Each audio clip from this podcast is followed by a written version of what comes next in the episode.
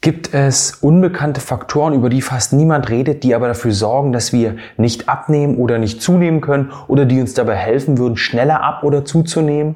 Und dabei muss man sich auch fragen, ist eine Kalorie wirklich eine Kalorie? Also macht es Sinn, Kalorien zu zählen, weil die Kalorien aus Lebensmittel A genau das gleiche sind wie die Kalorien aus Lebensmittel B? Wir werden uns heute diesem Thema annehmen und einmal schauen, wie der Körper beim Ab- oder Zunehmen wirklich funktioniert, welche Dinge ihn wirklich beeinflussen und werden auch heute wieder drei Snippets aus wirklichen Experteninterviews hier mit reinpacken und so dieses Thema aus allen Seiten beleuchten.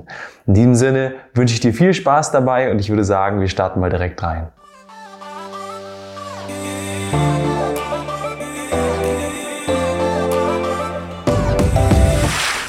Hallo und herzlich willkommen zur aktuellen Folge unseres Kanals. Ich freue mich sehr, dass du heute dabei bist. Ich bin Philipp Domsch, Gründer von Podium und wir mit Podium haben es uns zum Ziel gemacht, Themen, Experten und Inhalte zu kuratieren, damit du da draußen das findest, was du brauchst, äh, es so für dich aufbereitet ist, dass du auch Lust hast zuzuhören und vor allem auch darauf vertrauen kannst, dass die Inhalte ja gut recherchiert sind und von vertrauenswürdigen Experten sozusagen in die Welt gebracht wurden. Heute wollen wir uns auf diese Weise mal dem Thema, na, ich würde sagen, vielleicht abnehmen, aber eher Kalorien annehmen. Das heißt also, wie geht man damit um und was bedeutet überhaupt eine Kalorie? Ist es okay, wenn wir wirklich einfach Kalorien zählen und dieses Thema so absolut und auf einen Faktor runter reduziert betrachten. Du kannst dir vorstellen, so wie ich das Thema einleite, ist es natürlich nicht das Allheilmittel, denn per Definition ist natürlich eine Kalorie eine Kalorie. Also ob ich das jetzt aus dem Brokkoli 100 Kalorien nehme oder aus Gummibärchen 100 Kalorien, sind per Definition natürlich beides dieselben Kalorien, ja. Nur ist es am Ende auch für den Körper dasselbe. Erzeugt es im Körper auch genau dieselben Effekte? Diese Frage müssen wir uns stellen. Und da kommen wir ziemlich schnell zu dem Schluss, dass wenn wir sagen, ähm, okay, eine Kalorie ist eine Kalorie oder ich reduziere das ganze Thema nur auf die Kalorien runter, dann fangen wir an, falsche Annahmen zu treffen und am Ende auch falsche Empfehlungen für andere auszusprechen oder auch für uns selbst sozusagen ähm, auszusprechen. Von daher haben wir, glaube ich, schon mal die Frage geklärt, ist es egal, was wir essen? Ist es egal, woher die Kalorien kommen? Nein, es ist nicht egal. Und darum wird es heute gehen. Wir werden uns heute den Themen annehmen, worauf es wirklich ankommt. Und wir werden vor allem dieses Thema Kalorien mal ganz im Detail beleuchten. Denn jetzt stellen wir uns mal eine imaginäre Dame vor, wir nennen sie Uschi und sie ähm, hat vielleicht schon fünf, sechs, sieben Diäten probiert, was ja teilweise normal ist in der Bevölkerung, dass viele Menschen schon vieles ausprobiert haben, ähm, gerade Frauen schon viele Diäten ausprobiert haben. Und nun ist es bei Uschi so, dass sie ein Stück weit die Hoffnung aufgegeben hat, bei ihrem Lieblingsessen Spaghetti und Weinchen geblieben ist. Ja, völlig desillusioniert davon ist, dass sie wirklich mal ihr Wunschgewicht erreichen kann, weil sie aufgrund ja, der Fehlinformationen, die da draußen herrschen, einfach falsche Annahmen getroffen hat und vielleicht auch falschen Empfehlungen gefolgt verrückt ist. Und so könnte ich auch mal die Frage stellen, wie viele Leute kennst du denn, die vielleicht schon verschiedene Diäten ausprobiert haben, immer wieder gescheitert sind, die auch immer wieder den Jojo-Effekt erlebt haben. Und allein auf Grundlage dieser Beobachtung, die ja jeder von uns machen kann, müssen wir ja ganz klar sagen, das kann nicht stimmen. Einfach nur Kalorien zu zählen, kann vielleicht in einigen Fällen ein Weg sein, wo man zumindest mit abnimmt. Ob man damit gesund abnimmt, ist nochmal eine andere Frage, aber allgemein für jeden oder für den Großteil der Bevölkerung kann es nicht die richtige Herangehensweise sein. Bleibt die Frage offen, was ist die richtige Herangehensweise? Wir sind bei solchen Fragen auf jeden Fall immer Fans davon, etwas tiefer reinzutauchen, auch wenn in diesem Format jetzt vielleicht die Zeit fehlt, in alle Details abzutauchen, aber dennoch sollten wir mal am Anfang beginnen und uns anschauen, was bedeutet denn überhaupt Kalorie? Also das ist ein Wort, das kommt aus dem Lateinischen, abgeleitet von Calor und Calor bedeutet so viel wie Hitze oder Wärme. Die Frage ist natürlich jetzt auch, okay, was genau beschreibt das Ganze denn und wie misst man denn auch, wie viel Kalorien ein Lebensmittel hat? Ich hatte ja schon gesagt, Kalorie, Kalor beschreibt Hitze, Wärme. Das heißt, es hat irgendwas damit zu tun, wie viel Hitze, Wärme ein bestimmter Stoff erzeugt. Ja, in unserem Fall jetzt eben ein Lebensmittel. Wir reden ja über Nahrungsmittel. Und da ist es so, dass eine Kalorie die Energie beschreibt, um ein Gramm Wasser um ein Grad Celsius zu erhöhen. Das ist die Definition. Okay, das ist jetzt erstmal ziemlich abstrakt. Ähm, was hat das jetzt mit Wasser zu tun? Und okay, ein Gramm Wasser um einen Grad Celsius, aha, so, ja, so habe ich mir zumindest gedacht, als ich das äh, recherchiert habe. Und tatsächlich ist es so, dass auch bei Nahrungsmitteln gemessen wird in einem, wie soll ich sagen, in einer Art Vorrichtung, die man Bombenkalorimeter nennt. Und jetzt kannst du dir vorstellen, das ist so ein bisschen wie, wie ein Ü-Ei. In einem Ü-Ei gibt es doch auch immer so ein kleines gelbes Eichen, wo dann die Überraschung drin ist. Und das ist im Grunde, so kann man sich die Bombe vorstellen, wo dann also der zu messende Stoff reingelegt wird und dann auch verbrannt wird. Und um diese Bombe herum befindet sich Wasser und darum nochmal eine Art Apparatur. Ja? Das heißt, die Bombe, die liegt also in einem Wasser Wasserbad oder, oder bewegt sich in einem Wasserbad und drumherum eine Apparatur, die das Ganze misst, wo die Werte zusammenkommen, wo ähm, die Steuerungselemente sind und so weiter und so fort. Jetzt wird also ein Stoff in die Bombe gegeben, wird dort verbrannt und dann wird geschaut, wie erhitzt sich das Wasser und von dort aus äh, wird dann die Kalorienmenge abgeleitet. Und dabei ist wichtig zu wissen, dass ähm, zum Beispiel bei den drei Makronährstoffen, Fetten, Eiweißen und Kohlenhydraten, dass man da schon sehen kann, dass Fette mehr Energie freisetzen. Na, also Fette haben ja neun Kalorien pro Einheit und Kohlenhydrate und Eiweiße nur vier. Ja, das heißt, da sind wir schon mal bei unter der Hälfte äh, im Vergleich zu den Fetten. Und so gehen wir dann eben auch bei normalen Nahrungsmitteln vor. Also bei Nahrungsmitteln, die eben nicht nur zum Beispiel ein Gramm Fett enthalten. Ja, das war jetzt natürlich ein sehr, sehr abstraktes Beispiel. Das ist schon mal, jetzt sind wir schon mal an einem Punkt, wo vielleicht du auch denkst, okay, so werden Kalorien bestimmt? Das klingt ja irgendwie ein bisschen verwirrend und auch vielleicht wenig zielführend. Weil ob mein Körper jetzt genauso wie ein Brennofen funktioniert, ich schmeiß was oben rein, die Energie wird direkt freigesetzt und bei uns eben in Masse oder Fett umgewandelt, hm, das meint man doch bezweifeln zu dürfen. Denn wenn wir ein Holzofen wären und man schmeißt Holz rein und man verbrennt das, dann funktioniert das vielleicht, wenn das so eine ganz einfache Apparatur ist.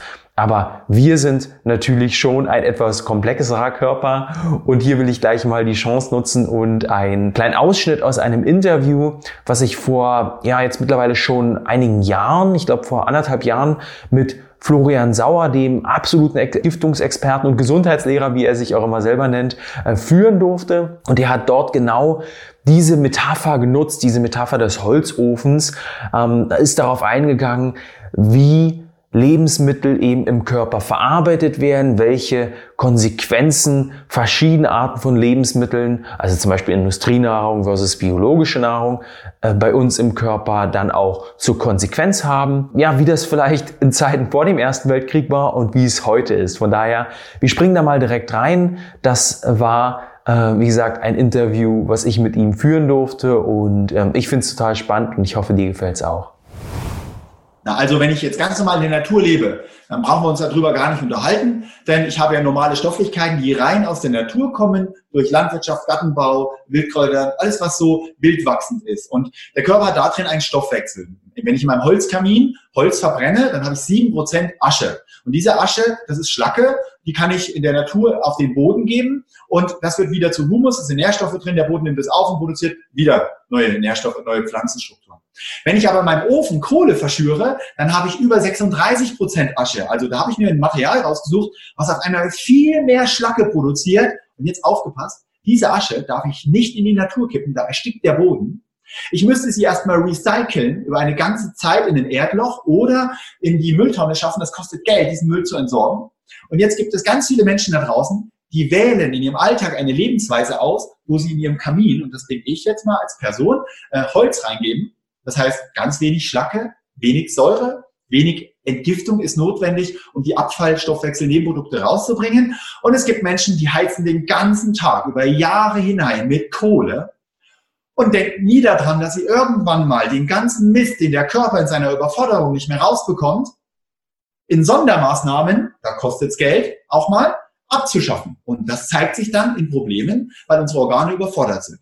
Und ein kleines anderes Beispiel. Gehen wir mal vor den Ersten Weltkrieg zurück. Da, wo die Oma nicht im Supermarkt einkaufen konnte, die ganzen Fertigprodukte und diese ganzen gespritzten Sachen, da gab es nur die natürlichen Sachen. Das heißt, die ist mit dem Leben klargekommen. Die ist abends um sieben ins Bett gegangen, weil das Licht ausging. Dann hat die Zirbeldrüse Melatonin ausgeschüttet. Und dann schlief sie bis morgens um sechs. War super erholt, super entgiftet. Und das Leben war in Bewegung. Da gab es keine Pausen. Und jetzt springen wir mal ins 20. Jahrhundert zurück. Das heißt, die Anforderungen, die heute auf einen, oder die Belastungen, die auf einen Körper einkommen, psychisch, seelisch, technischer Art, sind so explodiert, dass irgendwie unser Körper das nicht mehr schafft. Und das zeigt sich in den Befindlichkeiten der Zivilisationserkrankungen, die so medizinisch genannt werden, aber eigentlich Ursache sind unserer falschen Lebensweise. Mhm. Und wenn wir jetzt uns mal anschauen, was kann das alles sein, Gehen wir es mal durch. Im Bereich der Ernährung. Wir haben enorm viel Fastfood, verarbeitete Produkte, die durch diese Verarbeitung natürlich eine unglaubliche Reduzierung an Nährstoffen erfährt. Durch Erhitzung, durch Transfettsäuren, äh, durch Konservierung. Und wenn ich das Produkt zu mir nehme, was drei, vier, fünf Mal verarbeitet wird, bevor ich es mir dann zusammenrühre, dann kommen da nur 20 Prozent bei rum. Mhm.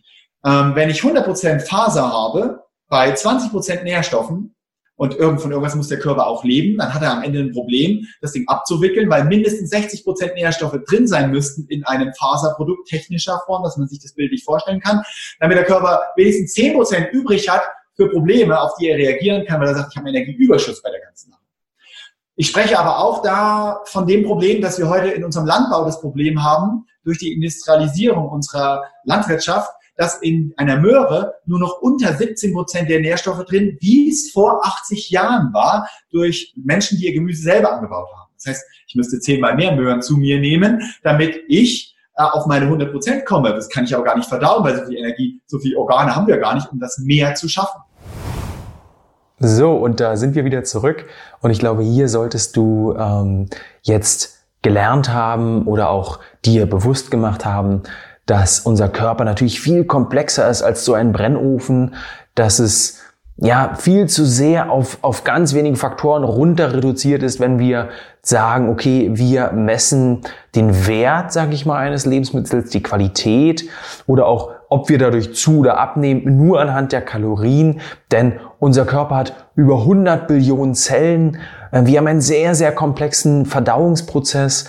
Wir haben einen sehr, sehr äh, komplexen auch Stoffwechselprozess. Es reicht nicht nur zu sagen, okay, wie viel Kalorien hat das und wie viel Energie gewinnt der Körper dadurch, denn es hängt auch davon ab, wie viel Enzyme habe ich, Mineralstoffe, Vitamine spielen dabei eine Rolle und es werden eben auch bei der Kalorienmessung einige Dinge, und da sind wir schon beim ersten Thema, komplett außen vor gelassen. So zum Beispiel die Ballaststoffe.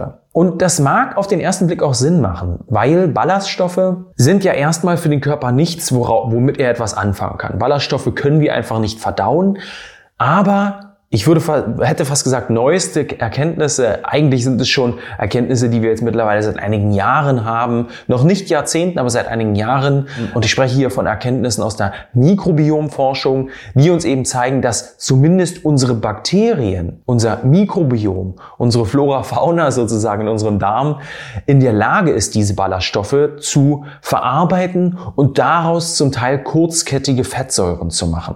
Das heißt, am Ende werden diese Stoffe, die eigentlich für den Körper an sich nicht verstoffwechselbar sind, dann doch wieder in Endprodukte umgewandelt, die für den Körper verstoffwechselbar sind, die am Ende auch Energie erzeugen im Körper und die vor allem, und deswegen ist es so schade, dass es äh, komplett außen vor gelassen wird in der Betrachtung, auch so wichtig sind. Denn unser Gehirn braucht zum Beispiel eine bestimmte Art dieser kurzkettigen Fettsäuren, um zu funktionieren. Ja, ich rede hier von der Butyratsäure. Und von daher sehen wir schon, ist der erste Punkt mal, ohne einen gesunden Darm, ohne ein funktionierendes Mikrobiom, haben wir hier schon Probleme, gesund zu oder abzunehmen, weil wir auf ganz vielfältige Art und Weise eben davon abhängen, dass unser Mikrobiom funktioniert, unser Mikrobiom uns äh, in den Stoffwechselvorgängen hilft und unterstützt unser Mikrobiom, und das werden wir gleich noch sehen, gleich noch besprechen, auch unser Immunsystem unterstützt, gesund hält, denn das kann uns auch daran hindern, gesund abzunehmen oder gesund zuzunehmen. Wir wollen aber erstmal bei der Darmflora bleiben.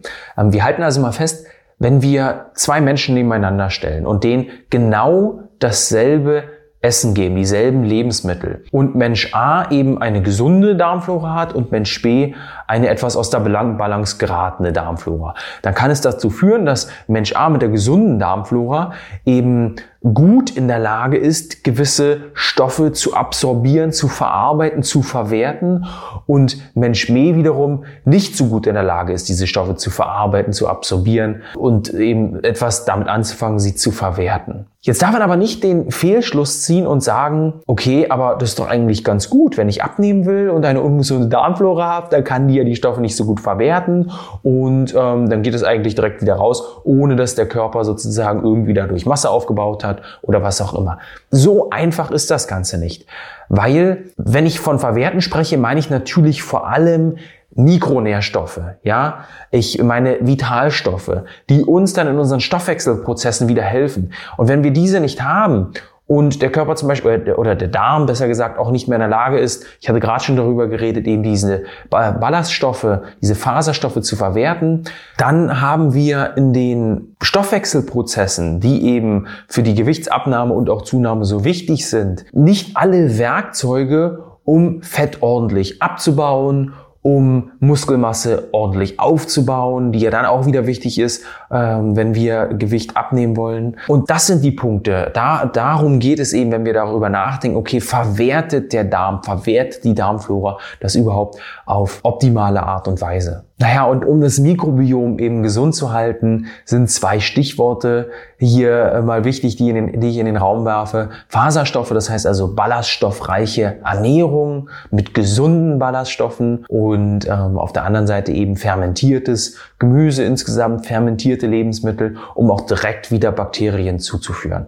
Ja, also das sind Sachen, an die man immer denken sollte, um den Darm gesund zu halten und man auch denken sollte, wenn man eben wirklich äh, auch Gewicht abnehmen möchte oder zunehmen möchte. So, und um das jetzt nochmal zu verdeutlichen, wollen wir uns gleich mal einen Interviewausschnitt mit der Professor Dr. Ax Gardermann anschauen, eine absolute Expertin, eine sehr renommierte Expertin auf dem Bereich der Darmgesundheit, vor allem auch in der Wechselwirkung zwischen okay, Darmgesundheit und Gewichtsabnahme, also wie spielt das miteinander zusammen? Welche Bakteriengruppen spielen überhaupt eine Rolle? Vorab möchte ich aber nochmal ein paar Dinge mit dir teilen, die ich auch von ihr gelernt habe oder in ihr, aus ihren Ausarbeitungen. Ähm, nämlich hat sie in einer ihrer Ausarbeitungen von einer ähm, Studie berichtet, wo Mäusen Keime von einerseits gesunden, schlanken Menschen gegeben wurden, andererseits eben von übergewichtigen Menschen gegeben wurden. Ja, das heißt also Darmbakterien wurden den Mäusen gegeben und dann hat man gesehen, dass bei gleichem Futter, die Mäuse haben also gleiches Futter bekommen, die einen Mäuse schlank geblieben sind, sich vielleicht nichts verändert hat, ähm, obwohl sie das gleiche Futter bekommen haben wie die anderen, die eben sich dann zu einem Übergewicht entwickelt haben, nur weil sie eben die Keime der Menschen bekommen haben, die auch übergewichtig waren. Das heißt, es muss irgendetwas auch mit den Keimen zu tun haben, mit den Bakterien zu tun haben. Wenn ich also Keime sage, meine ich eigentlich Bakterien. Und ähm, dann gibt es noch ein weiteres schönes Beispiel, was ich bei ihr äh, in einer ihrer Ausarbeitung lesen durfte. Nämlich hat sie ähm, von einem Fallbeispiel berichtet, wo eine Frau eine Darmerkrankung hatte und ihr im Grunde nichts mehr ähm, geholfen hat. Ja, das heißt, die Ärzte wussten nicht so richtig, okay, was können wir noch machen, um, um der Frau hier zu helfen? Ähm, Antibiotika haben nicht mehr angeschlagen, andere Medikamente haben nicht mehr angeschlagen. Dann sind die Ideen der Schulmedizin auch ziemlich schnell vorbei. Man hat dann aber sich mal auf etwas ganz Neues eingelassen. Nämlich hat man eine Stuhltransplantation in Betracht gezogen. Nämlich eine Stuhltransplantation von der Tochter, die gesund war. Und damit hat man auch geschafft, nach ja, schon einer etwas längeren Zeit die Darmproblematik, die Darmerkrankung ähm, oder die Infektion, die die äh, Mutter hatte, in den Griff zu bekommen.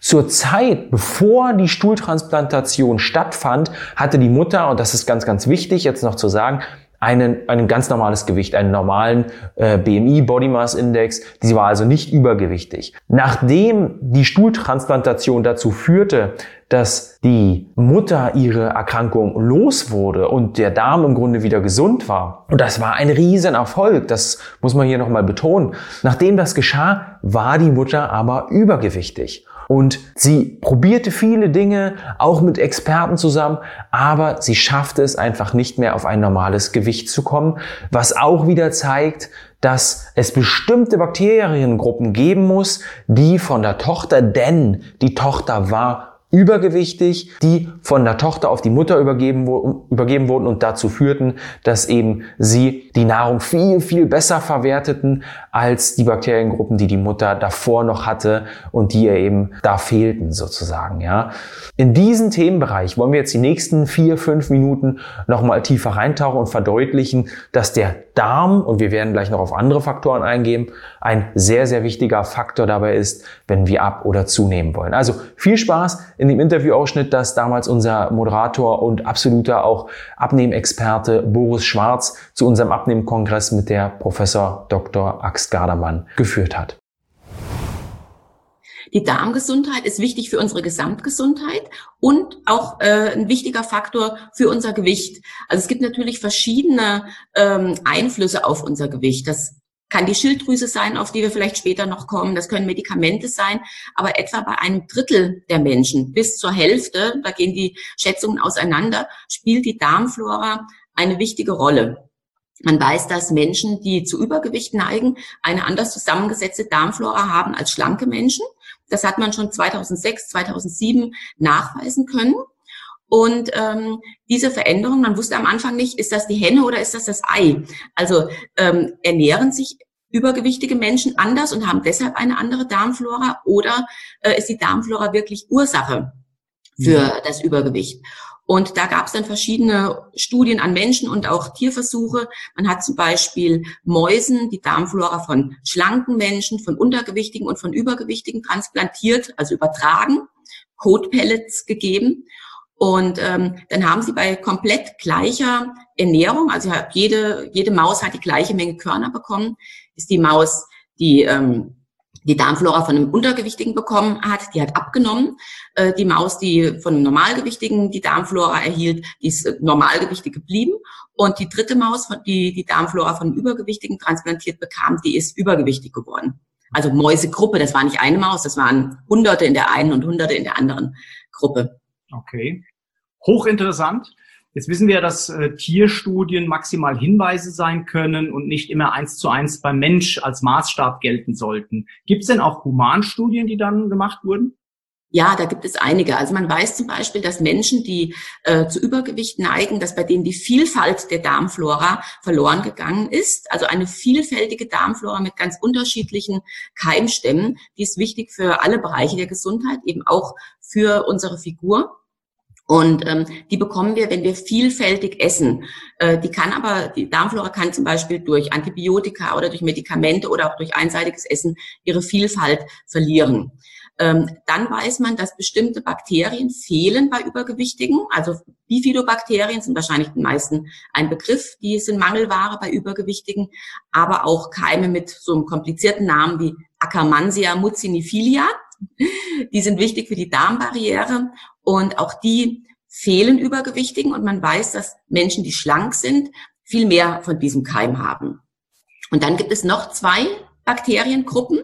Ähm, würde die einen, das eine heißen Firmicutes, man würde die vielleicht als Moppelbakterien bezeichnen können. Die anderen sind Bacteroidetes, das sind eher die Rank- und Schlankbakterien. Und das Verhältnis zwischen diesen beiden Bakterienstämmen, das ist bei Übergewichtigen verschoben zugunsten der Moppelbakterien.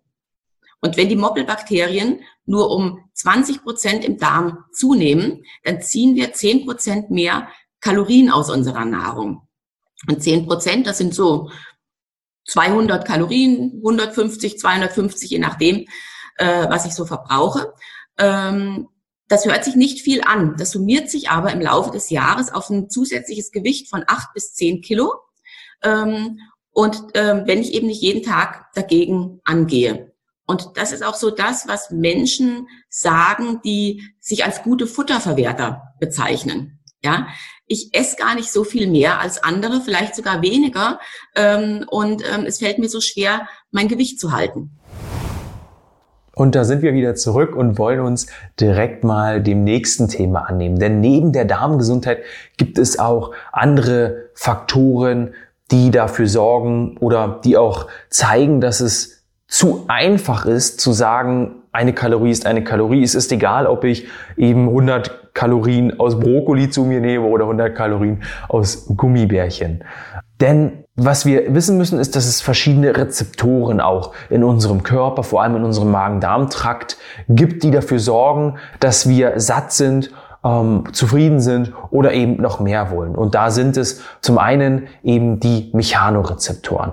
Das sind also Rezeptoren, die sich in unserem Magen-Darm-Trakt befinden und die einfach gucken, okay, wie stark dehnt sich das Gewebe aus? Von da aus ableiten, okay, hey, wir sind voll, ähm, wir haben genug gegessen, hier reicht es. Wenn man das weiß, dass es diese Rezeptoren gibt, ja, diese Scanner sozusagen, dann kann man sich vorstellen, dass wir natürlich mit Industrienahrung viel, viel weniger schnell satt sind als mit natürlicher Nahrung, weil natürliche Nahrung oft in den allermeisten Fällen einfach ein viel größeres Volumen hat. Nehmen wir den Salat, nehmen wir ähm, Gemüse wie Brokkoli, ähm, nehmen wir auch Obst, das einfach viel mehr Ballaststoffe hat, weil es Schale um sich rum hat. Das sind Dinge, die dehnen sich im Magen aus und haben an sich auch schon ein viel größeres Volumen als jetzt eine Pizza oder eine ähm, Currywurst oder Schokolade oder Gummibärchen oder das Schnitzel am Abend, wo eben kaum Gemüse dabei ist, sondern nur Kartoffeln.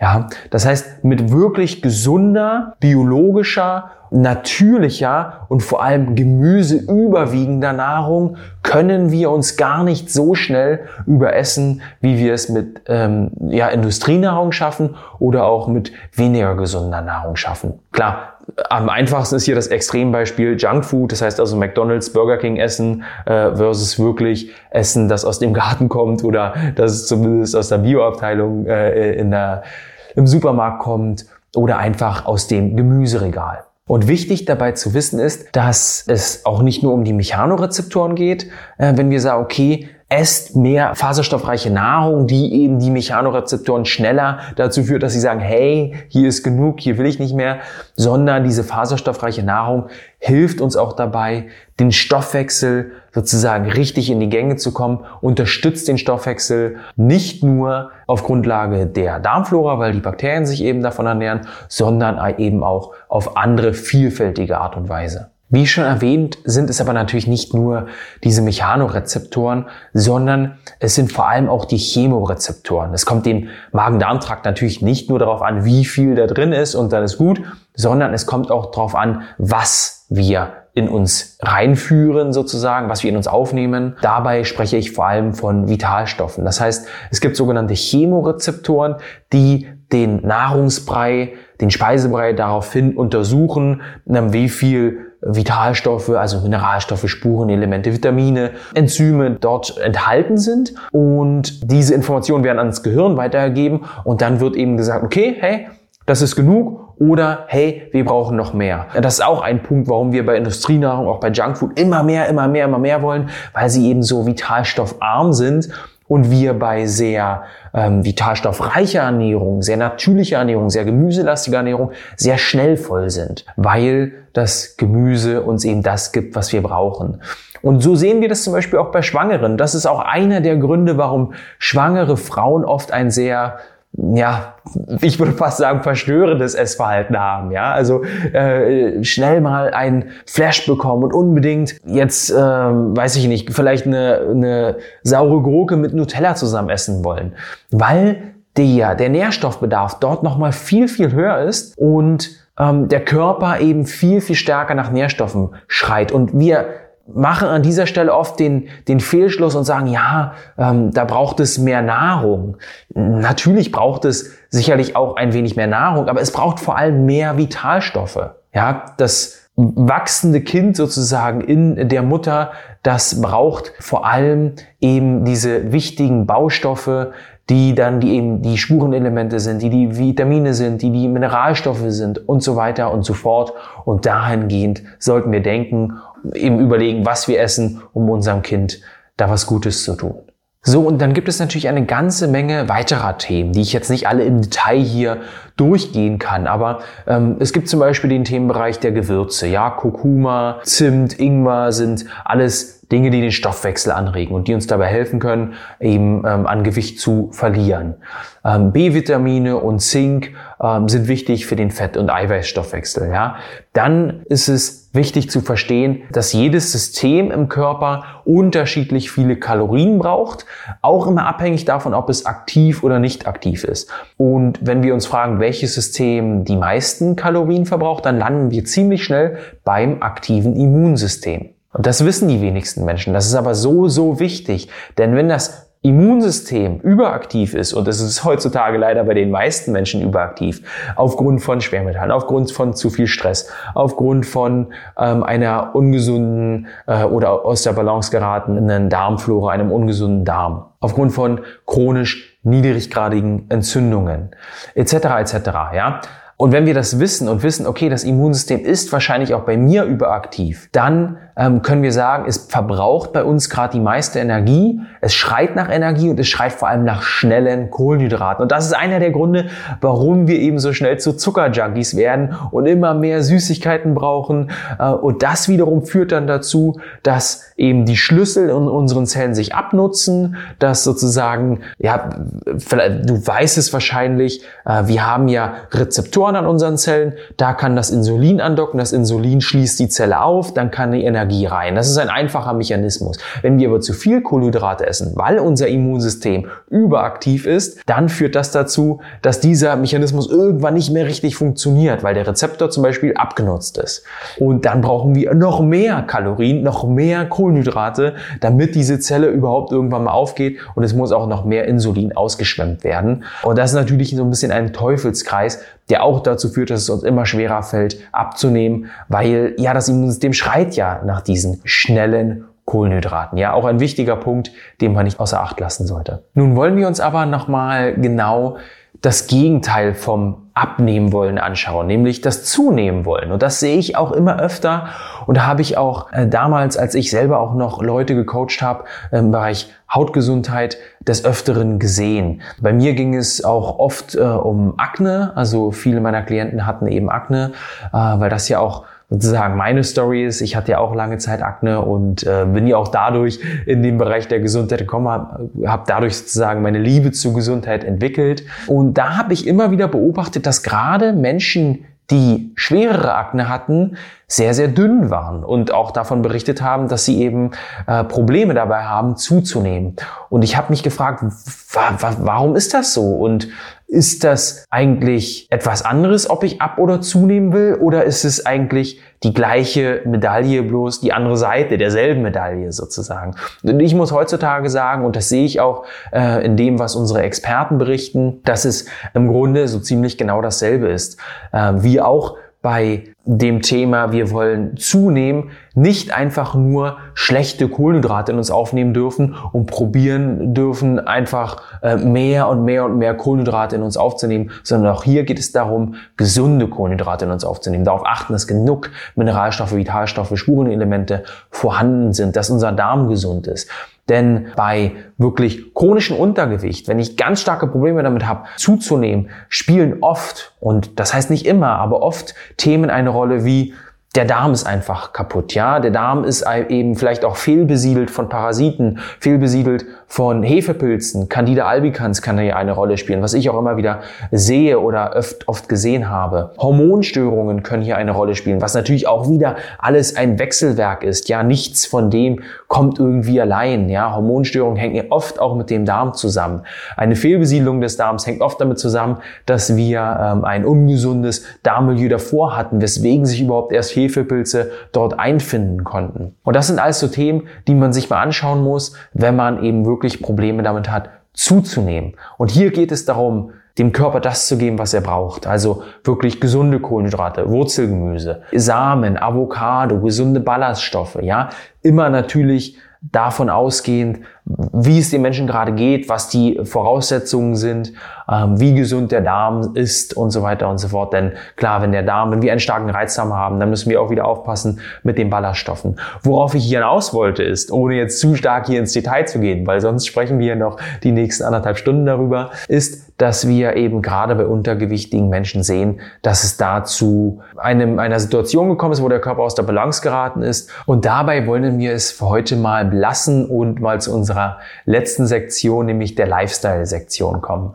Äh, was können wir mitnehmen aus dem, was wir heute besprochen haben? Ich glaube, das Wichtigste ist, dass wir verstehen, dass der Mensch viel komplexer ist, als dass man ihn in so einfache ja, Heuristiken oder einfache Daumenregeln runterbrechen kann. Einfach nur zu sagen, okay, ich messe mal meine Kalorien, kann helfen und ist vielleicht auch, um mal zu starten, keine schlechte Startbasis, ja.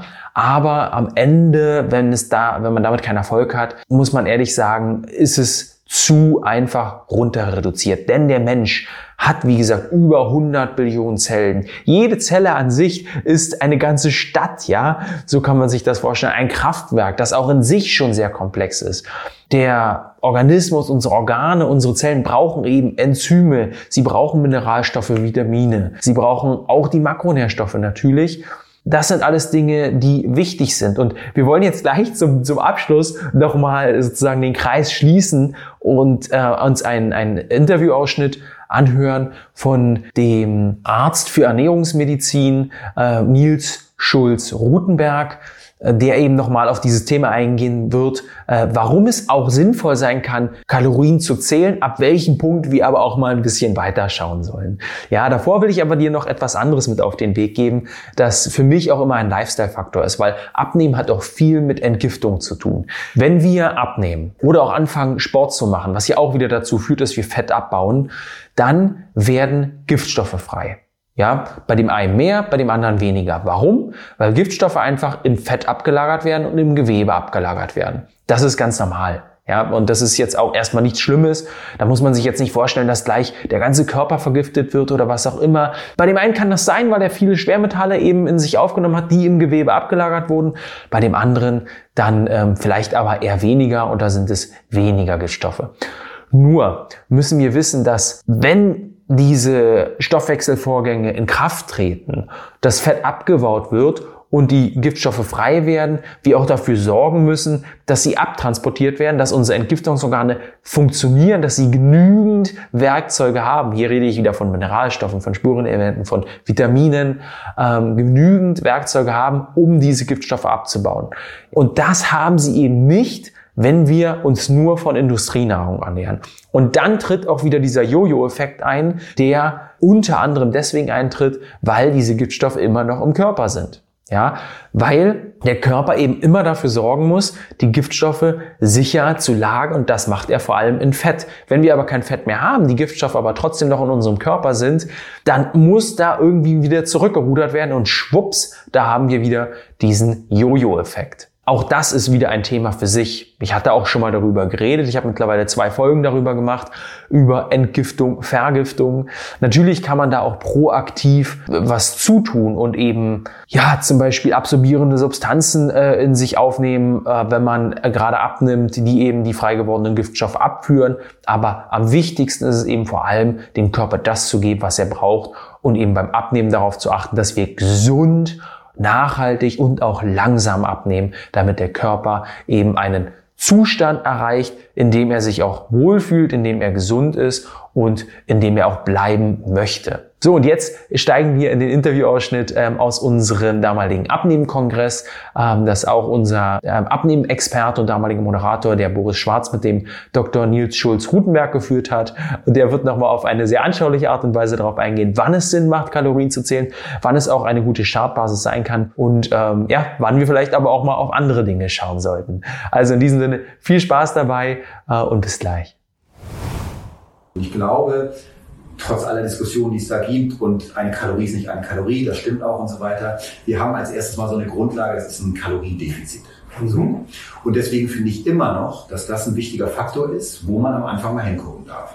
So, also klassisches Beispiel, ein Mann kommt zu mir, ne, beruflich oft sehr eingespannt, klassisch Übergewicht, Geschäftsreisen, Geschäftsessen, so die, die typischen Herausforderungen. Und dann sagt, sagen, sagt so jemand, ich weiß nicht, wie ich, ich kann nicht abnehmen, es funktioniert nicht, ich versuche mich schon gesünder zu ernähren, ich mache schon Low Carb oder was man so macht, Kurzzeitfasten und so weiter. Und dann ist eine meiner ersten Fragen gerne, sind Sie im Kaloriendefizit? Hä, was? So, und dann ist die Frage, was ist das? Genau. Habe ich mich noch nie mit beschäftigt, weiß ich nicht und so weiter. Und das ist ja, das ist so ein Klassiker. Und da muss man einfach sagen, wenn der jetzt mal vielleicht eine kleine Ernährungs-App an die Hand kriegt und damit mal arbeitet, dann geht das oft ganz schnell, dass die sagen, okay, ne, in Hamburg sagen wir Butter bei die Fische, mal messen, wissen, handeln.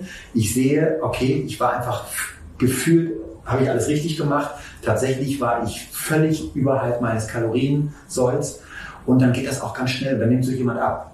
Und dann muss ich da auch kein ne, großes, großes Tamtam machen und keine großen ne, theoretischen Gebilde. Dann, dann hat er verstanden, okay, ne, ich esse einfach von den Dingen ein bisschen weniger, von anderen Dingen ein bisschen mehr und dann passt das. So.